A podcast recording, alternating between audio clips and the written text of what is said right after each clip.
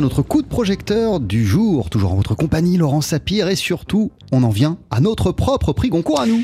Ouais, qui n'est pas celui, euh, celle dont on vient d'apprendre la, lauréate. Hein. On rappelle que c'est une femme, que c'est euh, Brigitte euh, Giraud qui l'a donc emportée avec Vivre vite chez Flammarion, récit dans lequel cette écrivaine relate les derniers jours de son mari tué dans un accident de moto en 1999, mais aussi les suites de ce drame.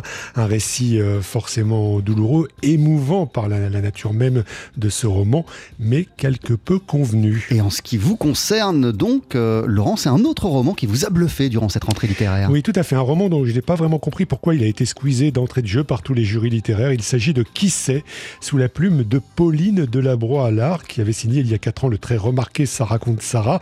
Son deuxième récit déborde d'inventivité romanesque, d'inventivité euh, féministe également, avec plein de, de mystères, de fantaisie, d'émotions et surtout une confiance éperdue dans le pouvoir de la littérature quand l'âme va de travers.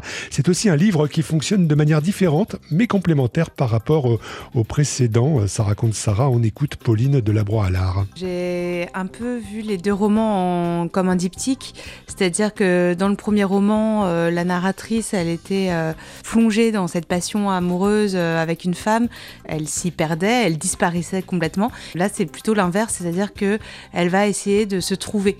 Donc en fait, c'est vraiment deux mouvements inverses et du coup, euh, c'est vrai que euh, le rythme euh, du roman est très différent de celui du premier. Et ce n'est pas pour rien que la romancière cite dans son livre Pierre Soulages, le peintre Pierre Soulages, lorsqu'il disait C'est ce que je trouve qui me dit ce que je cherche. Alors, ce que la narratrice essaye d'élucider, en fait, c'est l'énigme de ces prénoms secondaires, l'énigme de ces prénoms qui lui ont été attribués à sa naissance en plus de Pauline, son prénom principal. Alors, ses prénoms euh, dont, ses parents ne lui ont jamais parlé, c'est euh, Jeanne, Jérôme et Isée, un prénom masculin en plus, hein, Jérôme, dans, ce trio.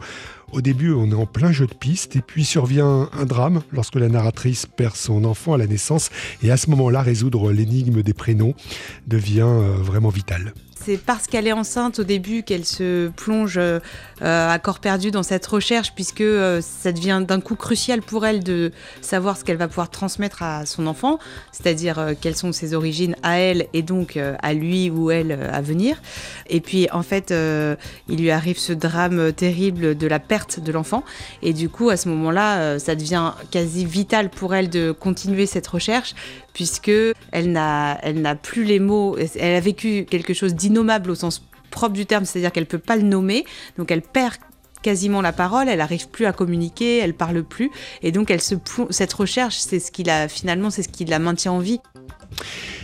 Ces prénoms, euh, de fait, deviennent d'autres vies que la sienne, le lecteur faisant du même coup la connaissance de Jeanne, l'aïeule présumée folle, Jérôme, l'archange disparu des années Sida et Isée.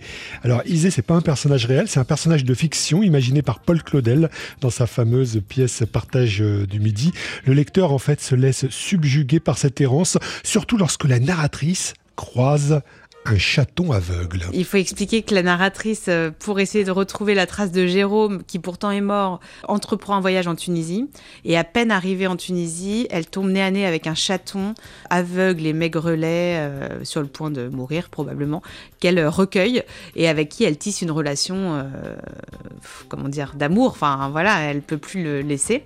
Et bien sûr, c'est une des clés du roman, c'est-à-dire qu'elle, c'est évidemment la, comment dire, la transposition de l'amour qu'elle aurait donné éventuellement à son enfant. Euh, c'est un compagnon, c'est et puis le fait qu'il soit aveugle, voilà, c'est c'est elle dans ce monde où elle cherche la lumière, c'est très important.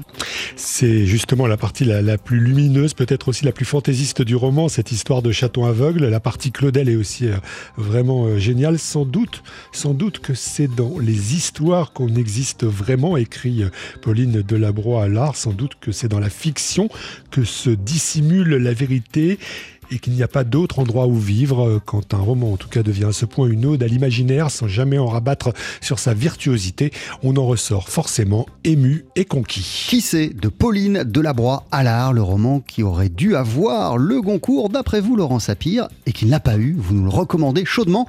En tout cas, c'est paru aux éditions Gallimard. Merci beaucoup.